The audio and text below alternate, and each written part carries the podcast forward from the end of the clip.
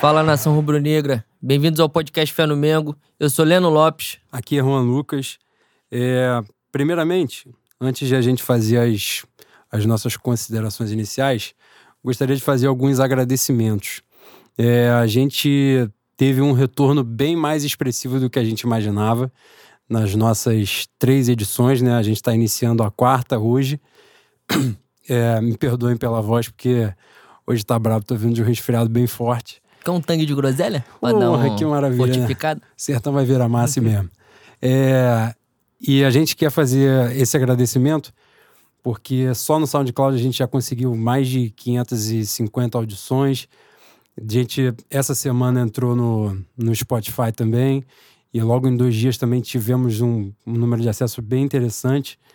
E fora a versão de WhatsApp que a gente também compartilhou por aí, né, que é uma versão menor, Spotify tem essa facilidade de o pessoal baixar, ouvir indo para o trabalho, voltando, engarrafamento no ônibus, né, no carro, seja lá onde for. E agradecer demais pela interação de vocês, pelo retorno. É... Que tem a dizer, eu, na minha linha de pensamento, né, as pessoas são instrumento de ideias. E a gente aqui é instrumento das nossas ideias e das ideias de vocês também que ouvem, né, que estão com a gente, é, que interagem com a gente, seja pelo Twitter, pelo Facebook, seja lá por onde for. E a gente está aqui para isso mesmo. A gente não, não objetiva ganhar dinheiro com isso. A gente está aqui por, por amor ao Flamengo, que é o amor que vocês que ouvem também têm. Então, quanto mais forte isso ficar, melhor para todos nós, né? E muito obrigado, muito obrigado mesmo. Antes também de passar a palavra para o Leandro, queria fazer uma meia-culpa aqui rapidinho. Na última edição, a gente gravou na quinta-feira, né? Pós-carnaval. E a gente estava numa correria danada para. A gente estava em mudança de estúdio também. É... E pós-carnaval, né? Com todas as questões que naturalmente se envolvem. Teve um jogo do Flamengo no dia anterior. E a gente esqueceu de uma coisa muito importante, que era na sexta-feira, no dia que foi lançado o podcast, era o Dia Internacional da Mulher, e a gente não tinha falado absolutamente nada sobre isso. E o meia culpa nosso, então paraben... a gente parabenizou nas nossas redes sociais, né? Mas para deixar gravado no podcast, é... a vocês, né, mulheres, rubro-negras principalmente, né? Nosso, nosso reconhecimento, nossa gratidão, nossa admiração por toda a luta de vocês e sigam firmes, sigam firmes sempre que a gente, no que puder ajudar, no que puder contribuir, estamos aí à disposição. Agora passar a palavra para o Leno. Lenin, suas considerações iniciais. É, minhas considerações iniciais, meu destaque inicial é a chegada da Bel Braga, né, Bui? Parece que ele chegou. Não sei se você notou. Nesses, nesses últimos três jogos foi, foram, foram os momentos onde eu vi o dedo da Abel Braga, finalmente. O jogo contra o Vasco, a gente começou muito mal, né? Os 15 minutos. Os 15 não, os 20 primeiros minutos iniciais ali, até a primeira parada técnica, foi um negócio assustador. O jogo contra a LDU é, já foi um, um time. Um time que contrariou o que ele disse que gostaria que fosse, né? Ele disse que gostaria de um Flamengo sem tanta posse de bola e foi extremamente o contrário. Foi um time com muita posse de bola, foi um time com bastante pressão quando perdia a bola. O Flamengo fez 1 a 0 e não recuou. É... Então, Abel Braga é meu destaque inicial. Eu ia falar do Gabigol também, mas ao longo do programa eu falo. A gente fala depois. É. O meu destaque inicial, eu tinha deixado para falar sobre erros de arbitragem, né? Mas isso eu acho que a gente pode falar logo depois, porque surgiu uma coisinha agora, um pouquinho antes, e eu vou ter que repetir o destaque inicial do último podcast, mas não repetir falando exatamente a mesma coisa. Falar do tema, mas por um outro viés. É, às três e meia, o Diogo Dantas, jornalista do Globo, é, publicou o seguinte. Deixa eu buscar aqui a publicação dele, né? O Diogo. Ah, acabei tirando aqui a publicação dele. De qualquer forma, o Diogo Dantas publicou que amanhã, às três horas, na terça-feira, vai haver uma coletiva dos representantes de dez familiares da, da tragédia do Nin e para fazer, muito provavelmente, para sentar a madeira no Flamengo. E eu não vou entrar na seara de, da postura do Flamengo em si, porque acho que isso é uma pauta que a gente pode falar melhor, se expressar melhor mais à frente, né? Mas o ponto-chave que eu quero falar agora é o seguinte: Logo após a tragédia, o Flamengo, a diretoria do Flamengo, montou um gabinete de crise. E é inacreditável o fracasso que esses caras tiveram na postura enquanto gabinete de crise, ou seja, para gerir a imagem do clube diante dessa tragédia. O Flamengo está sendo amassado há muito tempo, né? desde que ocorreu a tragédia do Ninho. Né? A imagem do Flamengo está sendo devastada em programas de televisão, em programas de rádio. O Flamengo se expressa muito mal através de seus dirigentes. Na reunião, em um dos podcasts que a gente fez, salvo engano, no segundo, no dia, né? No dia que a gente foi Sim. lançar, é, foi justamente um dia que houve a reunião de conciliação lá no. de mediação lá no TJ, e o vice-presidente do Flamengo, geral e jurídico, né? Levantou no meio da reunião de mediação é, e foi embora sem uma, uma decisão. Eu até falei sobre isso. Se é um filho meu morre queimado dentro do clube e na reunião de mediação o cara levanta e vai embora, ele vou ter que encontrar ele no umbral, que é o único lugar que eu vou encontrar que não tem diálogo para uma questão dessa. Então, é isso que eu digo. Dirigentes ali que a gente esperava, né? O presidente do Flamengo foi presidente de uma distribuidora da Petrobras. Então, assim, a gente esperava um mínimo de capacidade desses caras de gerir essa situação. E isso não ocorreu em momento algum, e pelo visto isso vai se estender, vai prolongar, vai sangrar a imagem do Flamengo, e fica a minha indignação nessa minha consideração inicial. Agora falando sobre a nossa pauta, né, de jogo, vamos de lá de trás, né? O jogo seguinte a, a, nossa, a nossa publicação do podcast foi Flamengo e Vasco. Lenin, quais foram as suas impressões sobre o jogo? Pô, o início é assustador, mano. Eu pensei porque eu não tava em casa, curtindo uma série. Pô, a gente entrou com o Hugo Moura, mano. Um garoto que, que não tem o hábito de jogar no profissional.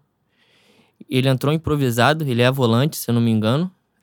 Jogava como volante na base, entrou como zagueiro junto do Tuller, que vinha de contusão, e o Trauco, que não é lateral. Mas disseram que ele é lateral e ele tá nessa aí. Porra, os 15 primeiros minutos, como eu disse no destaque inicial, foram assustadores. Eu achei que o Vasco ia sapecar a gente em uma sapecada feia um jogo antes da, da estreia em casa, né, na Libertadores. E quando eu falo que eu, eu vi o dedo do Abel, nesses 20 primeiros minutos, era um Flamengo espaçado, um Flamengo que o Vasco cruzava, os garotos não conseguiam se encontrar na marcação. Sempre tinha um sozinho. O Vasco ganhou muito na cabeça. E quando teve a parada técnica, aparentemente, do estádio, eu vi o Abel posicionar o time um pouquinho mais para frente e compactar. Quando isso aconteceu, a gente dominou o jogo. Não ganhamos porque o Rodinei não é ser humano, né? Quanto mais jogador de futebol. E é. o juiz deu uma contribuição muito grande ao então é, o Vasco estava invicto, né? A invencibilidade do Sim. Vasco. Foi um Flamengo que me surpreendeu. Eu esperava bem menos do que foi apresentado. Também não esperava a tragédia que foram os, os 20 primeiros minutos. Mas foi um Flamengo que, que eu gostei. Até pelo desentrosamento, né? Muito grande, né? Jogadores é, que em ali duas não posições... só reservas, né? Algumas eram. Isso, é isso que eu ia falar. Em duas posições era terceira opção, né? Vitor Gabriel e, e Hugo Moura o Moura é volante improvisado na zaga. Né? Exato. Então, assim. Aqui, Sim, aqui nesse, nesse espaço cabe também a, a gente falar sobre a fisiologia do Flamengo, né? Que em dois meses de atividade nós temos quatro, cinco no, no departamento Jogador médico. Machucado, sim. É... Inclusive o César se machucou no Aí. jogo contra Porra. Volta Redonda, o cara se machucou no aquecimento do jogo da. Esses caras estão de sacanagem. O que, que tá acontecendo? É, exatamente. E a gente não, não tem como explicar isso. É um início de temporada, ainda não houve esse desgaste todo. O time tá rodando. Né? Em vários jogos o time reserva jogou, mesclaram Rod jogadores. Rodolfo e Berrio são, são dodóis de natureza Exato. já. Né? O Uribe ficou, né? E já voltou. Uribe, Vitinho e César. É, são Uribe. Vitinho e César, isso aí. É, do jogo contra o Vasco, também achei que deu uma, rolou essa melhora né, na, na parada técnica. E o segundo tempo foi muito seguro. Eu achei muito seguro do Flamengo foi realmente pelo segundo tempo, né? É, como teve esse iníciozinho de pressão do Vasco, que jogou com o time titular, né? Mas não fez o gol, e futebol também não, não tem que falar sobre justiça, né? É a realidade, é esporte, botar a bola na casinha, não tem jeito. Mas pelo segundo tempo, de fato, o Flamengo não merecia né, tomar o gol nos acréscimos. E, e além daquele erro escandaloso de que aquilo é escândalo, aquilo é óbvio que não é, não é um lance de pênalti, né? Houve um lance anterior no Max Lopes que para mim também não foi pênalti, não Esse falo eu já achei por... que foi pênalti. Embora o Max Lopes tenha. Sim, é, não falo por clubismo assim, porque na Exagerado. minha, na minha visão, quando o Max recebe a bola, ele dá um tronco, eu não lembro quem é o jogador, não sei se é o Hugo próprio. Hugo, é o Hugo, né? Ele dá um tronco muito forte no Hugo. E o Hugo meio como ato reflexo bate nele. E ele sente o contato e logo cava. Eu achei que não foi pênalti. Mas provavelmente ele pode ter, o juiz pode ter ouvido alguma coisa de que, ó, o cara bateu no calcanhar ali e deu o segundo lance. Agora, independente do erro do juiz nesse jogo, é inacreditável que o Rodinei tenha perdido um gol sem goleiro. Aquilo ali, pô, os caras vão dizer a mérito do maluco lá, eu nem sei quem é o jogador que saiu correndo igual um corno pra alcançar lá e tirar a bola na linha do gol. Pode ter o mérito dele que não desistiu da jogada. Agora, o jogador não pode, num clássico, o lance de matar o jogo numa displicência daquela ali pra fazer o gol. Era óbvio, isso é a cara do Flamengo, ter um último lance, o jogador, um penúltimo lance no caso, né? Porque ele vai perder o gol e na volta o Flamengo vai tomar o gol. Isso já aconteceu inúmeras vezes na história do Flamengo e as pessoas não aprendem. E aí, né? Pulando, né? Que a gente vai falar do jogo da LDU um pouquinho mais à frente, vamos nesse início falar mais do Campeonato Carioca. O Rodinei faz uma merda dessa imensa, né? De perder um gol de uma forma displicente, sem goleiro, dentro da pequena área. E aí no jogo seguinte, qual é a punição que o Abel dá pra ele? A braçadeira de capitão para entrar no, no time contra o Volta Redonda. Eu realmente não entendo isso. Entendo assim, na verdade, né? Entendo porque o Abel ganha, ganha elenco, né? Ganha com o elenco, com certeza. E isso aí é. Na verdade, ele foi contratado para isso, né? A gente já falou isso N vezes. A maior virtude dele é justamente essa gestão de grupo, né? Com certeza o Rodinei, que foi, porra, escorraçado né, pelas redes sociais nesses dias todos, e eu fiz a minha parte, também vou, vou dizer isso, não vou me eximir. É, o Abel vai dar uma abraçadeira de capitão pro cara. E eu não sei, cara, eu, eu não quero ser leviano porque não acompanho tanto outros esportes assim. Mas só o futebol parece ter essa ideia de esse mimo, sabe? Que o cara que faz, o cara que é fraco, que tem um erro crasso ali, que não tem um rendimento que justifique aquilo na, na carreira dele, só isso, só no futebol o cara consegue uma renovação inexplicável de salário alto, com pagamento de luva, braçadeira de capitão. é, O treinador não pode brigar com ele porque o jogador vai jogar para derrubar o técnico. É um negócio que é uma cultura que se criou né, ao longo de décadas. E isso se mantém, as pessoas acham isso aceitável. Não me parece aceitável. É a melhor profissão do universo, né? Não me parece. Então, qual é o recado que você dá, pro, na minha visão, qual é o recado que você dá pro seu elenco? Porra, se você perder um gol e você comprometer um resultado da gente, pô, beleza, no outro dia eu vou passar a mão na sua cabeça. Não é que você tenha que chegar, dar um tapa na cara, demitir, fazer isso, fazer aquilo. Não, não é nem essa questão. Agora, porra, deixa o outro caminhar. Então, esse aqui, ó, fez besteira, bota o outro no lugar. Bota esse pra lá até ele se ligar e não ser displicente da próxima vez. Mas não, os caras, nessa de essa boleiragem, né? Os caras vão e dão uma abraçadeira de capitão pro Rodinei e assim vai, enfim. O Abel ainda deu uma moral pra, na coletiva pra ele, dizendo que Grêmio, Cruzeiro e Inter querem o Rodinei, né? Chegaram a procurar o Flamengo. Sim, é. O quê? Eu não entendo que o Renato tá buscando também no Grêmio, né? O Renato tá buscando tudo de ruim que tem no futebol brasileiro. Caralho, ele quer jogar no modo hard, mano. Exato, e ele tá realmente acreditando que ele pode recuperar todos os jogadores fracos do futebol brasileiro. Mas tem um limite, né? Ele tem que ter Exato. noção que tem limite. Ah, vai chegar, né? Vai bater no teto, não tem jeito. O Inter, Rodrigo Caetano, tem explicação, né? Porque a gente já passou ele por muito tempo com ele aqui no, no clube, fazendo essas contratações inexplicáveis que não vão render nunca. Eu, eu honestamente nem acho o Rodinei tão horroroso assim. Só que acho que realmente é um jogador que às vezes parece que ele se desconcentra, sabe? Nessa coisa de ele é o cara carismático, é o, o engraçado, é isso, é aquilo. E nessa ele se empolga, se empolga, acha que joga mais do que ele realmente E entra joga. no personagem também, né? Exato, e se desconcentra. O lance do Flamengo e Vasco é desconcentração pura. Ele já foi útil em vários momentos, fez gol em Libertadores, fez gol de final de Carioca, então não é um, um- o pior lateral direito que eu vi no Flamengo, longe disso. Agora, é uma coisa assim, ele é um cara experiente já. Já não é mais um garoto. Se salvo engano, tem 26, 27 anos, uma Eu coisa acho assim. que falta seriedade e. Desculpa te interromper. Não, claro. E eu acho que tem um quê de burrice também, Boi. Ele é um jogador bem burro.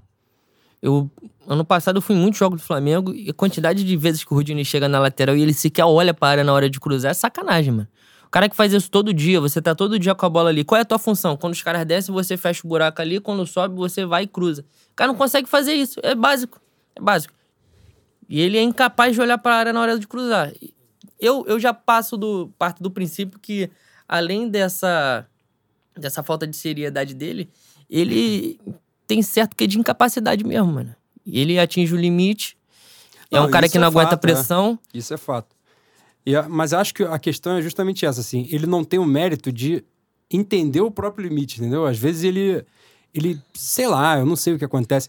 E falando do jogo contra o Volta Redonda, achei uma atuação coletiva mais fraca do que o jogo contra o Vasco, né?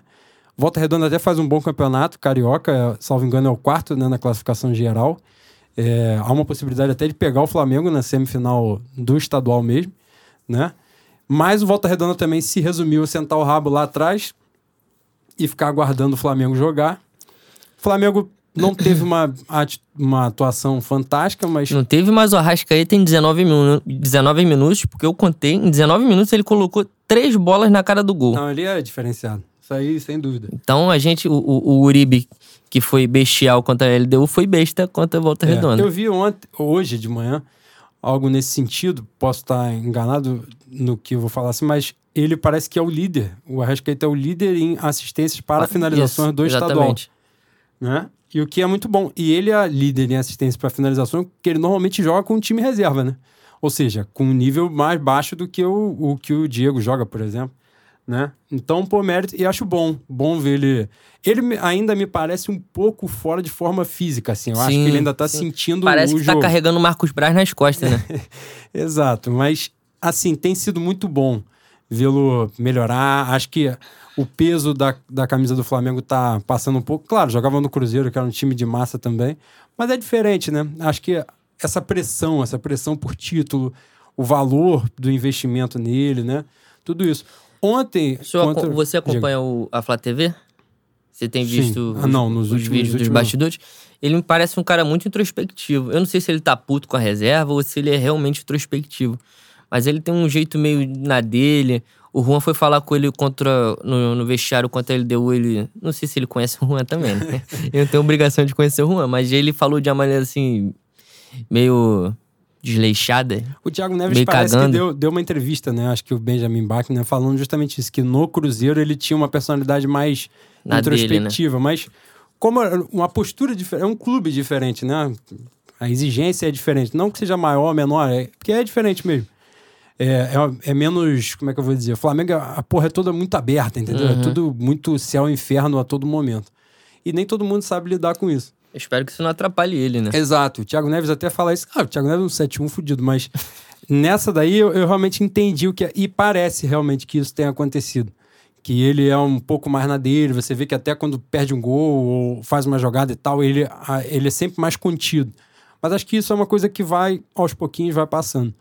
E ontem, ontem não, né? O jogo foi sábado. Uma diferença, né?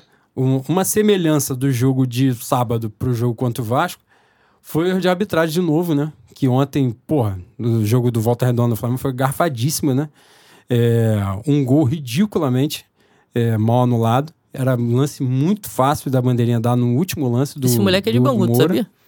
Quem? O Luiz Paulo, o lateral do Volta Redonda, jogou comigo É, no Rugby. é mesmo? E, e um pênalti não marcado, né? Formação merda que eu dei, né? uma, cabe- uma cabeçada na, na, na mão do, do jogador. É, e assim como no jogo contra o Vasco, um prejuízo de arbitragem que tira ponto. Né? Em dois jogos seguidos, o Flamengo perdeu quatro pontos, poderia estar líder disparado. O Flamengo, da- o Flamengo foi garfado contra Boa Vista, Americano, Botafogo, Vasco e Volta Redonda. Exatamente. Então, para você, uma pedação na, na Taça Guanabara, né? Mas só isso tudo representaria a pontuação da classificação geral, que já, né? O Flamengo estaria na primeira posição aí absoluta. Mas enfim. E uma diferença do jogo do Volta Redonda, eu não sei o que você pensa, Mas do jogo do Volta Redonda para o jogo contra o Vasco, achei que contra o Vasco, o Flamengo criou muitas chances e perdeu muitas chances. Quanto Volta Redonda, não tanto. Não achei que o Flamengo perdeu tantos gols assim, né? Mas o jogo do Vasco, até nessa, nessa questão de finalizações, foi mais próximo um pouco ao jogo da LDU, né? Claro que a gente vai falar daqui a pouquinho já sobre isso. O jogo da LDU foi realmente um outro patamar, né? Ao nível de atuação do Flamengo. Mas também foi um jogo que. E a gente passa por isso nas últimas temporadas, né? Chegar nos jogos, criar muitas chances e perder muitos gols, perder a chance de matar os gols. E vez ou outra, dá a chance pro azar, toma um gol e toma um empate, perde um jogo, né? E prejudica o resultado. Isso daí é muito complicado, né? É treino, né? É questão de treino, é concentração também. Né? Mas pelo menos no jogo do Volta Redonda não houve o erro de finalização, mas um erro de arbitragem, dois erros escandalosos de novo. Inclusive o bandeirinha e a bandeirinha, né? E o árbitro foram afastados. Foram afastados, né? Agora não adianta, né? Já fizeram a merda, então agora afastar não, não adianta. Mas de qualquer forma, vamos continuar falando sobre. Deixa eu só apontar diga, uma diga. coisa no jogo contra o Volta Redonda. É, eu, eu vi a mesma coisa que eu vi no jogo contra o Vasco. A gente tinha uma. A, a zaga tinha um problema muito grande quando, quando os caras cruzavam. Se eu não me engano, foram dois cruzamentos de, e duas cabeçadas para fora, mas onde o, o, atacante do Volta Redonda, que se não me engano é o artilheiro do Campeonato Carioca, o garoto subiu sozinho. E novamente o Abel ajeitou o time na parada técnica. Porra, se é pra ajeitar o time na parada técnica, uma hora vai dar merda, né? Uma hora isso aí não vai funcionar. Pegar um adversário de qualidade é, em 20 minutos. Em 20 minutos os caras sacolam dois e já era, acabou é, o jogo. Exatamente. Então, isso aí eu, eu espero que meu professor Abel Braga. Gênio. Gênio. Estrategista, veja para as finais. Torcedor é, Flamengo é uma coisa maravilhosa. Quanto, né? quanto a, aos desperdícios na frente, eu acho que a presença daquele garoto que você tratou com muito carinho durante o jogo, no grupo, você ficou muito feliz com a presença dele? Lucas Silva? Ah, ah você é gênio. Você tem que saber, correndo, o, o prazo de inscrição do, do, do Enem. Enem 2019 agora para poder se inscrever e correr atrás, fazer matemática na UFRJ, tem uma carreira brilhante pela frente. Agora, dentro de campo, não tem condição nenhuma. Pode fazer direito também na rural, posso aconselho, muito bom. Entendeu? Tomara que seja muito bem sucedido, mas dentro do gramado tá de sacanagem, não tem condição. Foi uma partida bastante inferior do, do Ronaldo. Esse Lucas Silva, como a gente, né? Eu vou até evitar falar para não, não extrapolar, né? Exatamente, para não até receber porque é covardia. É. O Uribe esteve mal também, perdeu muito gol. Então foi um Flamengo, embora não, não tenha sido é, absurdamente horrível, foi um Flamengo bastante aquém dos últimos dois jogos, né? O Pires fez mais uma boa partida, né? Acho que é bom fazer a consideração também. Pô, meu pai martelou o Pires do meu lado. Eu falei, cara, para com isso. Não é cara, é possível, não é possível porra. que martelou o cara. Não martelou, é ele é covarde, ele é covarde. em algum, algum programa a gente vai trazer o, o seu Rocilene aqui. Ah, aí vai me dar honra, né, da participação. Mas é... vamos falar da LDU, Boi? Não, só, só finalizando agora, a gente, né, a intenção publicar terça-feira, Flamengo enfrenta o Madureira no Maracanã, 8h30. Flamengo vai com força máxima, só não vai ter na cabeça de área nem Coelho, nem Pires, que estão convocados, já foram para as suas respectivas seleções né? E agora a dúvida é se vai jogar o Hugo Moura, provavelmente na posição de origem dele, ou o é. Ronaldo deve ser o Hugo. E no final de semana tem Fla-Flu, né? Salvo engano, acho que são os últimos jogos, né? Da, são da, os últimos dois jogos da, da fase Taça de... Rio. É. E o Flamengo, por enquanto, tá fora da, da, da, fase de classificação, mas deve entrar, deve até lá deve se, isso aí se resolver, né?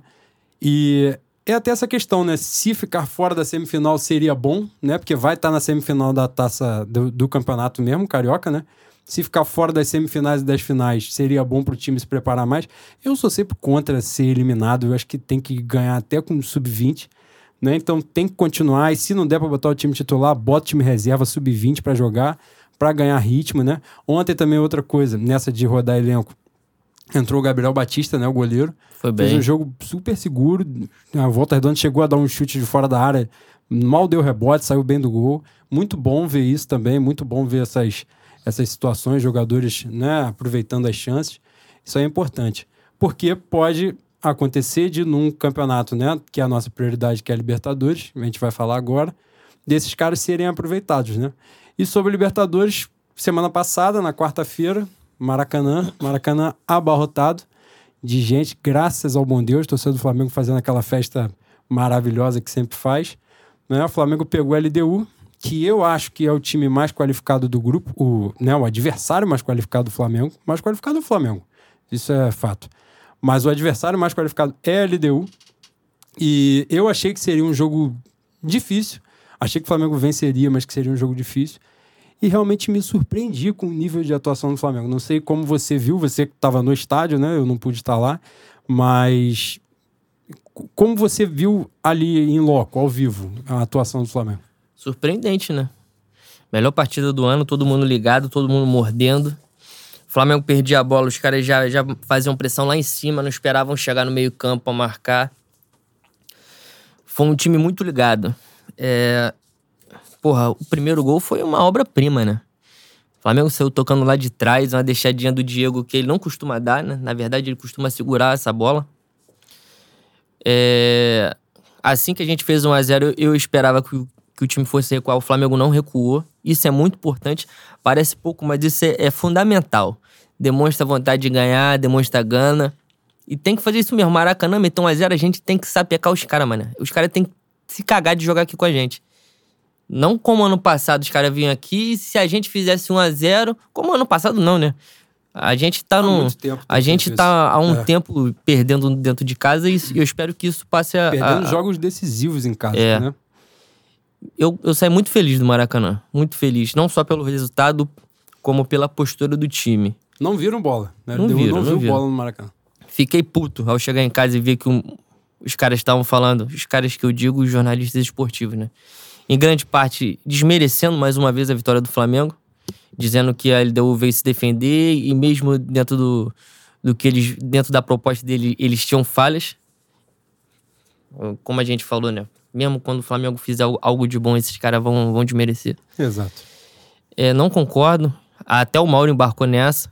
Não concordo. Eu acho que o Flamengo dominou porque foi superior. É superior, mas você ser superior e você jogar de maneira superior, é. né? Tem um abismo. É teoria e prática, né? Exatamente.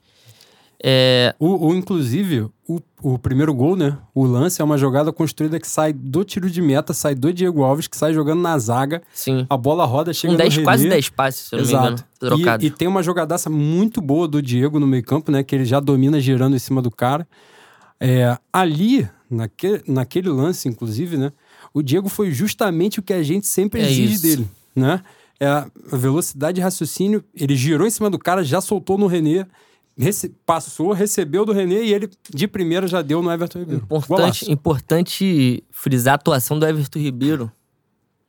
Porque eu acho que se o Everton Ribeiro passar a jogar dessa maneira, levando em consideração as condições físicas do Arrascaeta, eu acho que o Arrascaeta realmente não tem como jogar de titular. Até ele é, entrar em forma, né? Porque eu, eu acho que ele tem uma, uma dificuldade de jogar não está em 100%. Minutos. Não está em 100%. Mas tem uma dificuldade de jogar os 90 minutos.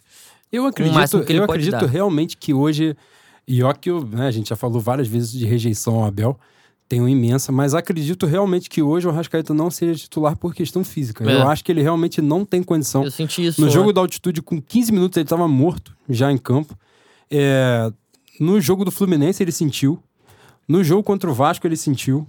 É, claro, né? Como ele tá jogando, ele cada vez ele vai aguentando mais um pouquinho. Mas contra o Volta Redonda também, né? Quando entrou o Diego pelo meio, ele abriu o Arrascaeta, ele abriu porque o Arrascaeta para ele ficar parado lá, não era para ele ficar recompondo, marcando lateral não. Era para ele ficar mais no canto para receber a bola mesmo. Não foi justamente ele não tirou o Arrascaeta para forçar ele a ficar os 90 minutos, né? Mas eu acho honestamente que o Arrascaeta não tem sido titular por questão física.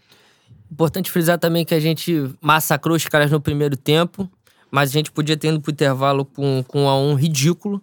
Uma jogada totalmente desnecessária do Diego. Eita, quase fiz merda aqui. Uma jogada totalmente desnecessária do Diego. É, não tinha qualquer. Não tinha porquê ele dar aquele bote ali na área. O cara tava armando o chute, mas tinha uma porrada de gente na, na frente dele. O Diego Alves é um bom goleiro. A gente não tem que ficar com esse desespero dos caras chutarem. Eu não, eu não vi o, o segundo pênalti, foi o Trauco que fez. Foi o Trauco, foi, o outro pênalti imbecil também. Eu já não enxergo direito mesmo e eu não procurei ver. Mas a gente tem que tomar cuidado, porque era o segundo, era o segundo jogo seguido que a gente fazia pênalti, pênalti idiota. Embora o jogo contra o Vasco não tenha sido pênalti, eu acho que o Túlio, porra, deu mole de, de encostar a mão no garoto, no Marrone. Foi inexperiente. É. O juiz inverteu uma porrada de falta ao longo do jogo, a arbitragem era claramente do Vasco, ele tinha que ter a maldade de ver que, porra, se encostar no cara, o cara cair naquele momento ali, ia dar o pênalti. Mas enfim. Jogamos bem e podíamos ter complicado um jogo fácil. E eu acho que Libertadores a gente tem que ter. Porra, a gente tem que estar tá ligado nos malícia. mínimos detalhes. É nos mínimos mesmo. detalhes. É, inclusive, né, nesse lance de ter feito pênalti bobo, nessa ideia de ter ido pro intervalo com um a um, a gente, um time fluindo bem, poderia ter ido pro intervalo 3 a 0 né? Porque é. o Diego perdeu um gol, não tão fácil, mas perdeu um gol na cara do goleiro. O Gabigol perdeu um gol, pô, ridículo, na cara do goleiro. Ele perdeu, que ele deu um balão para cima do gol, sei lá de por que razão, né? Então, assim, é justamente isso, a dificuldade de matar o jogo. Naquele dia, né? O Diego Alves, que é um bom goleiro, mas é, ele é um bom goleiro, mas é um excelente pegador de pênalti, né? Porque tem isso também, tem goleiro, acho que é meio tafarel um pouco assim, né? Um uhum. goleiro bom, né? Razoável, mas é um cara excelente pegador de pênalti. E o Diego Alves saiu até a reportagem, né? Acho que pegou 4 de 9 né, no Flamengo já. Que já vinha de um número muito expressivo da, na Europa na também. E, e pegou 4 de 9 porque o Troco fez outro né, no final do jogo. Senão seria 4 de 8, seria meia meio. Que é um número altíssimo, né? Um percentual altíssimo. Mostra que você tá voando na matemática também. Tô voando baixo, né? Inclusive, matemática UFRJ, que é o caminho do Lucas Silva. Vou repetir para ele fazer, para ele não perder a inscrição do Enem. É, mas assim, justamente a incapacidade de matar o jogo naquele primeiro tempo, né? Poderia ter complicado, porque logo depois um mole, que aquilo ali é um apagão, o lance do Diego foi um apagão, um pênalti totalmente desnecessário, não tinha necessidade nenhuma daquilo, os jogadores estavam todos na frente do, do cara da LDU. Deu um balão no cara lá, o Diego Alves pegou, mas no segundo tempo o Flamengo veio concentrado, veio bem de novo, foi para dentro. Sacudiu uma barraquinha dos caras mesmo, porque é o Flamengão. É, exata é, exatamente, fomos para dentro e construímos um ótimo resultado. Poderíamos ter goleado. É, a verdade, Podia o, ser histórico. Exato. O justo seria ter goleado. E acho que ficou esse, esse recado, né? Bola no chão, sem ficar dando balão para dentro da área toda hora, né? Trabalhar a jogada, confiar. A gente tem qualidade individual ali.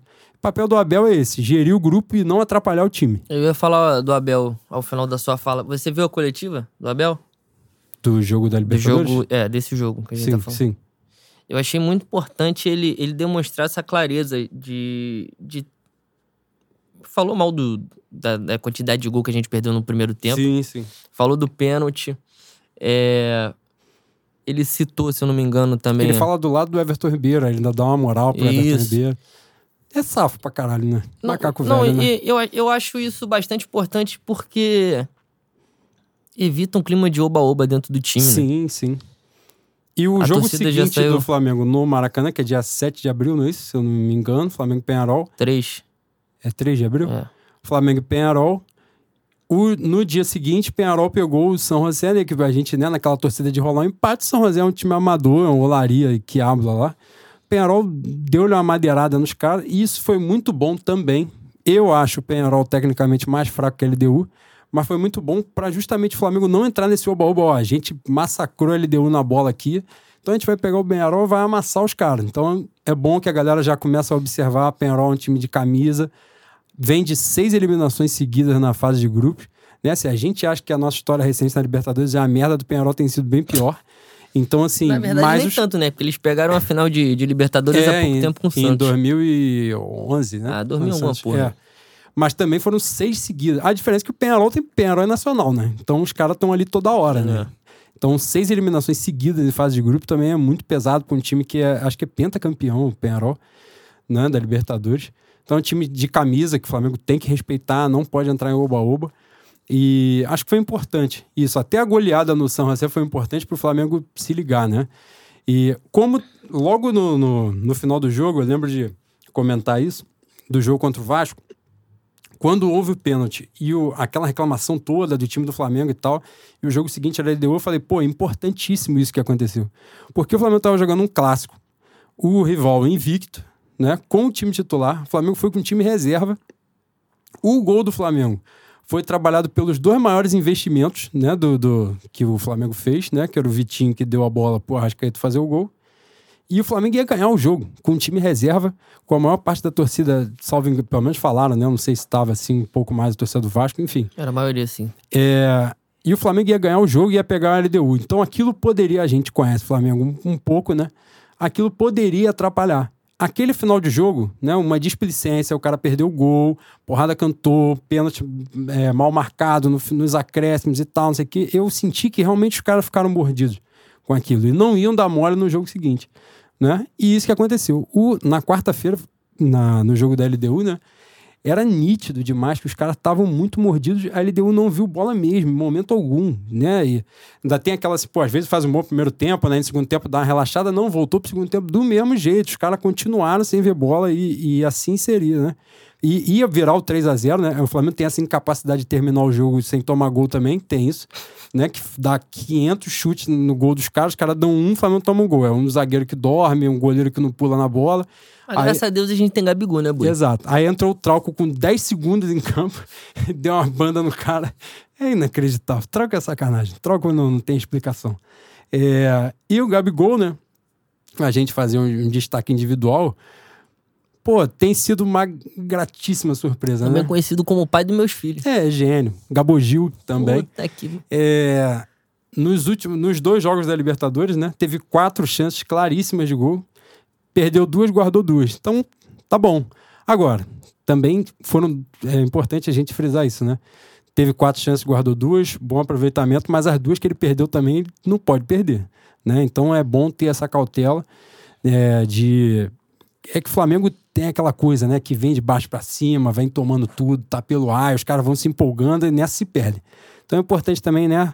Baixar a bola. Acho que o caminho é muito bom pela frente que tem se desenhado né? Parece que aí, né, nessa de, de notícias positivas, né? Parece que tem um patrocínio master se encaminhando aí, a gente ainda não tem nome, ainda não sabe valor, né? É, mas parece que é um, um, banco digital, uma coisa assim foi o que eu ouvi.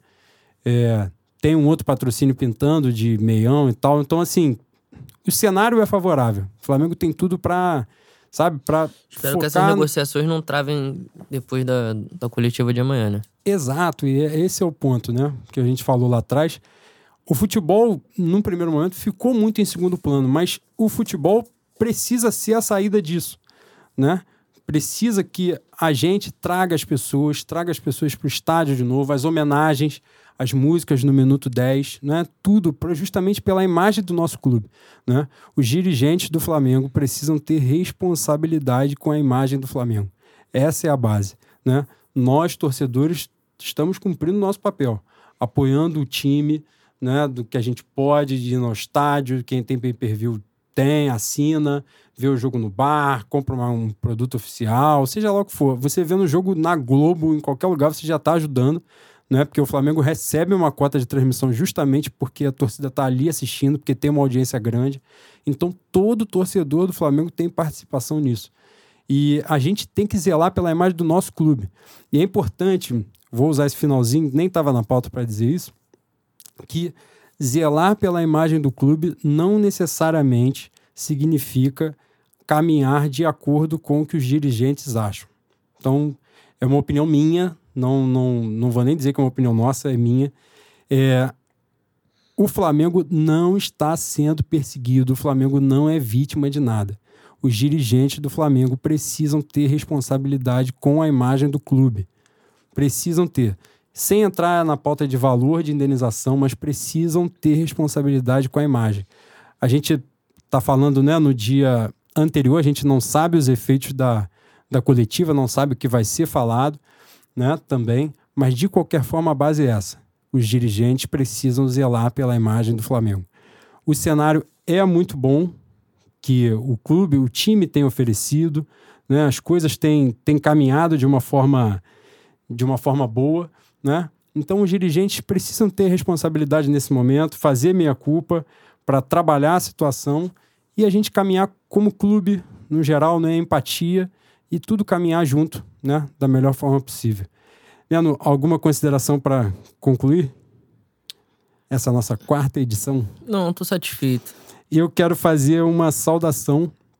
Eu fiquei aguardando até agora, até o finalzinho, para ver se conseguia, mas ainda não houve essa novidade. Mas de qualquer forma, eu vou saudar a chegada da Manu, da Manuela, que deve acontecer daqui a pouquinho, filha do Gustavo Barreto, nosso irmão, da Ih, Juliana é? Lima. É. Tava marcado para as 5 horas, né? Ela chegar lá no hospital e tal, mas até agora ainda a gente não teve novidade. Que cheguei com muita luz, mais uma rubro-negra, de pais rubro-negros, de avós rubro-negros. Então, seja muito bem-vinda, que seja uma menina de muita luta, menina livre, sempre, sempre, sempre. E é isso, rapaziada. Um grande abraço, saudações rubro-negras e fé no Mengo. Fé no Mengo, rapaziada.